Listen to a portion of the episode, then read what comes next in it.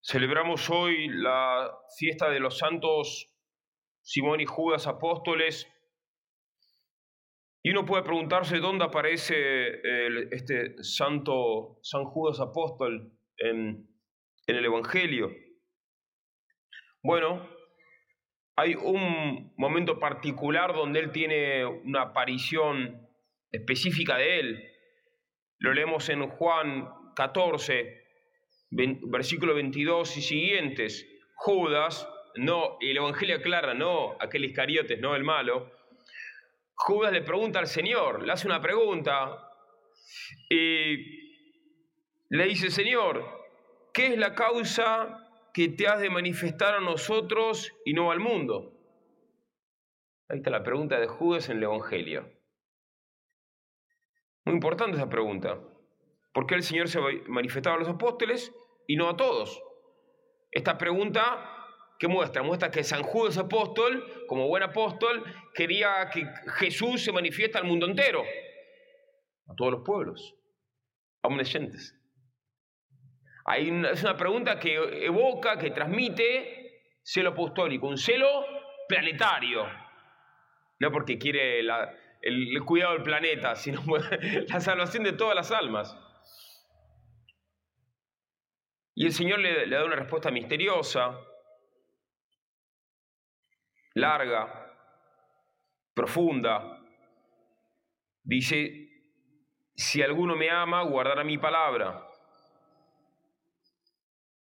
Y mi Padre le amará y vendremos a Él y haremos morada en Él. El que no me ama no guarda mis palabras. Después sigue la respuesta, la pueden leer. Pero quiero detenerme en un punto, y es que San Gregorio, esto está en la catena áurea, San Gregorio Magno, cuando hace la exégesis de este texto, de esta respuesta divina a la pregunta de San Judas Apóstol, dice, la prueba del amor está en las obras. El amor de Dios nunca es ocioso. Porque si es muy intenso, obra grandes cosas. Y cuando rehuye obrar, ya no es amor. Entonces, el amor, si es muy intenso, obra grandes cosas. Lo dice San Gregorio Magno al comentar la respuesta divina a la pregunta de San Judas, apóstol.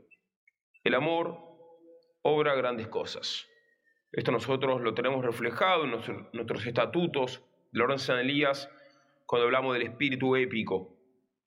Y uno dirá, bueno, después que San, no se puede preguntar, después que San Judas apóstol escuchó esta respuesta del Señor, el Señor exhortándolo a obrar grandes cosas, ¿qué hizo? San Judas apóstol no se quedó sentado en su casa.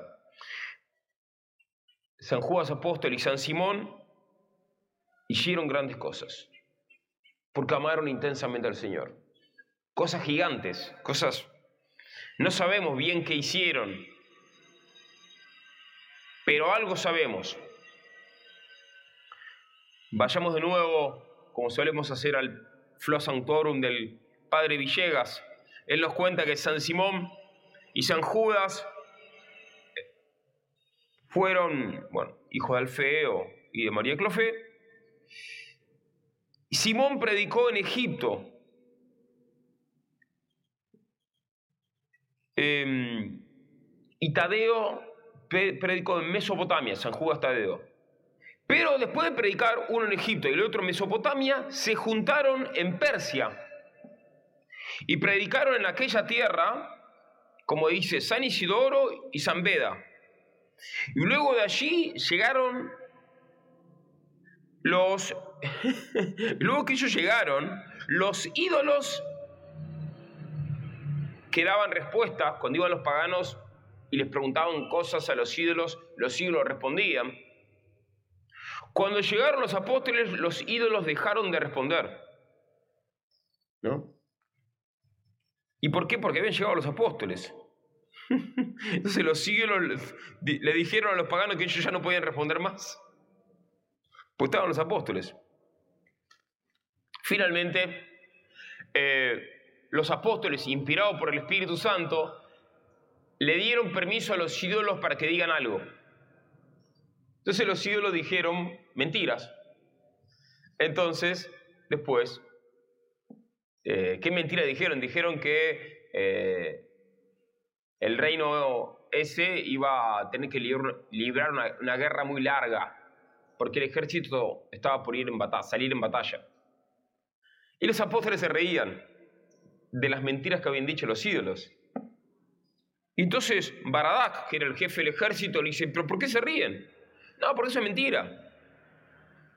Mañana les van a venir, mañana vienen los enemigos a rendirse, a ofrecerles una embajada de paz, a darle lo que ustedes quieran. ¿Y qué pasó? Al otro día pasó eso. Vino, la embajada, les ofreció la paz, y entonces el Baradak dijo, bueno, los voy a castigar ahora a los falsos profetas. Pero por caridad, los apóstoles le dijeron a, Baradak que no los mate a los, a los falsos profetas, que ellos venían para salvación. Y después, bueno, fueron a, siguieron predicando, predicaron en Babilonia. Y ahí cuando fueron a predicar a Babilonia, habían dos dos hechiceros junto al rey de Babilonia. Se llamaban Seroes y Arfaxat, que se habían escapado de la India, porque la India es un lugar lleno de superstición. Ahora lo llaman, eh, eh, las religiones, eh, lo llaman hinduismo. La palabra hinduismo es un invento de los ingleses. Hace referencia al río Indo, una palabra de, origen más geográfico. Pero que la religión india y es más bien un gran conjunto de supersticiones aberrantes. Entonces, dos hechiceros indios habían escapado de la India. ¿Y por qué se habían escapado? Porque San Mateo Apóstol estaba predicando ahí. Demostró que eran unos farsantes, entonces se escaparon. Y estos, se, se habían escapado de San Mateo, después se volvieron a encontrar con apóstoles ahora en Babilonia. Y estos dos miserables, Heroes y Arfaxat, escapados de la India, persiguieron a los, a los santos apóstoles y los terminaron martirizando. Por eso San Judas y San Simón, apóstoles, son mártires porque estos, dos, estos dos personajes miserables escapados de la India, todos hechiceros, Herodes y Arfaxat los persiguieron y los terminaron matando. Y bueno, pero los apóstoles, a pesar de la persecución de estos dos miserables hechiceros, convirtieron al rey, al rey de Babilonia, haciendo grandes milagros. El rey se bautizó, ordenaron sacerdotes, consagraron, consagraron incluso un obispo, el obispo, el obispo de Babilonia. y les digo una palabra para terminar de cómo los, cómo fue que los mataron. Resultó que eh, en un momento los apóstoles llegaron a una ciudad llamada Suamir, una, ciudad muy rica dentro de... en esa zona pagana. Y los magos Herodes y Arfaxad los vieron, los descubrieron, los agarraron y llevaron a los apóstoles a templos paganos. A San Simón los llevaron al templo del sol y a Santadeo lo llevaron al templo de la luna para que los adorasen. Hoy hay un montón de, imbéciles que están adorando al sol cuando practican el yoga. Bueno, saludan al sol. Ese saludo al sol del yoga es una adoración del sol, una adoración. Venida de la India. Porque un mono se había convertido en Dios, porque el sol le había enseñado cosas. Entonces el mono después adora al sol. Bueno, ese es el origen del saludo al sol en el yoga. Bueno, algo parecido, ahora estos escapados de la India, el Herodes y Arfaxat, también llevaron las santos apóstoles al templo del sol y de la luna. Bueno, y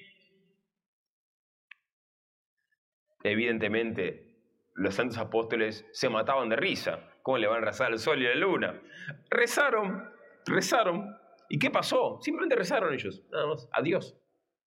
Esos ídolos se cayeron, se destrozaron solamente porque los santos rezaron.